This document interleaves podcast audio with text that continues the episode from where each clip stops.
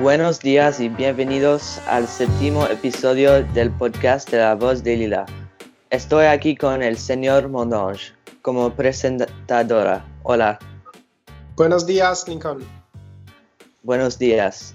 Y nos acompañan en el, estudio Laura Lange y Paulina de Souza, ambas en duodécimo grado en Lila. Bienvenidos y gracias por acompañarnos hoy. Um, as we do each week, we incorporate different languages to our podcast, and today we want to recognize Hispanic Heritage Month, Month which runs from September 15th to October 15th. By celebrating the histories, cultures, and contributions of American citizens whose ancestors came from Spain, Mexico, the Caribbean, and Central and South America. As we have many families in our Lila community from these regions in the world, we want to extend a special hola to all. So now we welcome Laura and Paulina. Thank Hi. you so much for having us. So could you give us a brief summary of what peer mentoring is and how students can benefit from your program? Of course. Um, so peer mentoring is basically a program that uh, considers high school volunteers who pick subjects that they're interested in tutoring younger students in and younger students can basically contact us, and if they need help, we pair them with a tutor, and it's completely free. Um, and it just kind of to help them out with their scores or their academic life. Et vous pouvez aider les élèves dans toutes les matières? Yes. So, someone who wants to come mentor a student will usually tell us the subjects they feel most comfortable teaching in. Um, so that way we have a variety of different people who can teach different subjects. And um, is there a grade limit to who can be involved? Um, usually it's sixth to ninth are the students being mentored, and then ninth to 12th are the mentorees. However, we have had a couple exceptions where um, a couple eighth graders have been able to mentor a sixth grader. So it can change. Merci, merci Lara et Paulina. Quelles sont les qualités selon vous d'un bon mentor pour un, pour un élève plus jeune Um, it's actually really easy to become a mentor. The main qualities we look for are just that they're committed to helping the student, so we are sure that they're not going to flake on them. And um, if they come it, they just kind of email us with what um, subjects they're interested in, and they get right into the process. Um, and how is this being done since, like, during quarantine? I guess. Mm-hmm. It's at first we were worried about it being online, but it's actually turned out to be quite easy and same process. We just email the person and we set um, that mentor with the person they're mentoring in a Google Meet on the day that they can. And we check on them a couple of times. Um, it's actually really easy online. Combien de mentors on a à l'école de disponibles?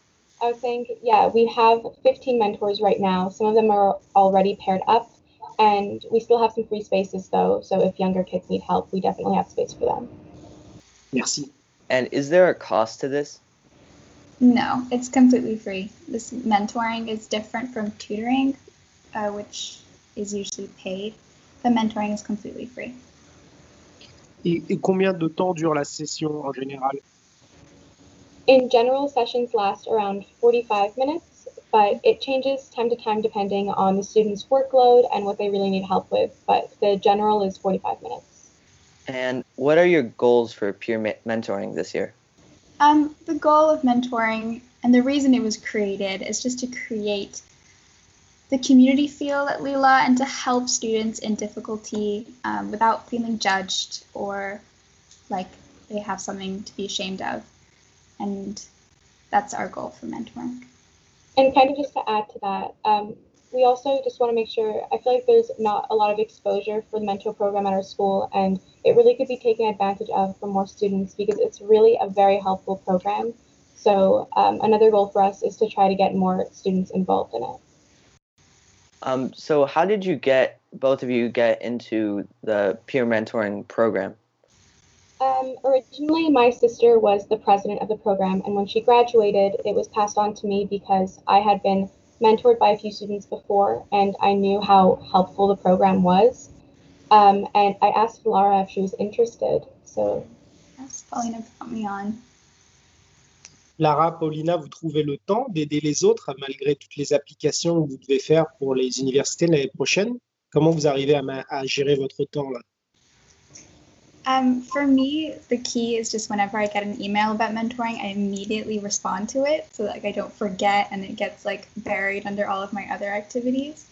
But honestly, I think it's been good, uh, balanced, and taught me a lot of organi- organization skills. Um, okay, Paulina. Yeah, I agree. We also have like we have a sheet where we basically have everyone's names in there, and that helps us stay really organized as well. So we're never overwhelmed with too many things to do and like sorting through emails or anything. So really just staying organized has helped us manage the workload. Ouais. Eh ben, bravo, bravo à vous parce que c'est pas une année facile et euh, vraiment votre engagement citoyen à l'intérieur de l'école il est remarquable. Vous aidez les plus jeunes, on peut que vous féliciter. Connaissant le contexte, bravo à vous mesdames. Merci. Yes. And uh, thank you again for coming on today. And um, hopefully we can see you soon. Thank you. Thank you so much for having us. Donc, il y a quoi sur le programme pour la, semaine, la semaine à venir? Alors, plutôt qu'un programme, on va revenir cette semaine sur trois éléments qui nous paraissent assez importants. Le premier, ce serait plutôt les sondages. Sarvi. Ah oui. Thank you to everyone who has done the survey thus far. I've had an excellent response. Please, if you haven't done it, just do it. It's very quick and um, it's important for us to gather that information so that we can make sure that we're doing our job for you. Yes, and I I took it and it only took like a couple minutes, so it's very very quick. Good. Thank you, Lincoln. Parents, you should have received the survey by now. Please fill it out. Your, your feedback are also extremely valuable for us. Le deuxième point, je voudrais revenir sur le Lunch and Learn qui a été organisé hier par euh, Victoria. Elle a invité donc Sai Anthony, qui est une ancienne élève du Lila, qui est venue faire un exposé euh, très intéressant, très profond, très bien expliqué. Et vraiment, j'encourage euh, les élèves à participer à la session prochaine qui aura lieu d'ici peu. Oui, uh, I think it's at the social justice meeting. Mm-hmm. Uh, so yeah, look out for that. Sayantani has been an intern at Freedom Lifted, and we had I think 80 or 90 students there, and it was brilliant. She was so great. Very, very interesting perspective. Et enfin, arrive. La semaine prochaine, vous aurez quasiment 11 jours pour vous reposer. Mon, mon premier conseil est d'être actif, mais d'être actif à l'extérieur, de sortir, de faire du sport, de se lancer un projet personnel, manuel à la maison, de lire aussi. Et je vous mets ça, ce serait quoi votre conseil? Absolutely. Put down those screens, get outdoors, pick up a book, take a book outdoors. Uh, be active, absolutely. Je rejoins Monsieur Mondange. Très bon conseil. Pas d'écran, zéro. Qu'est-ce que tu vas faire, Lincoln, pendant les vacances? Hang on, don't Uh, tell it. Surfing.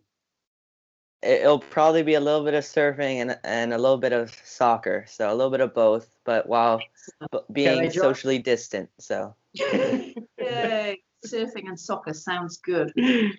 what what do you think you guys are gonna do? Are you just gonna work or? Ah non, les vacances, ça va être des vacances. Moi, personnellement, je vais partir à la montagne, pour respirer le bon air.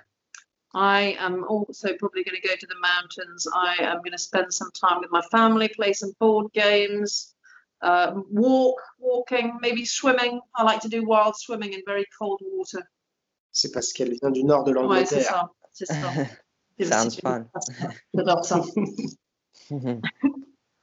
and um, are you reading any books, um, or are you going to read any books uh, during the the break?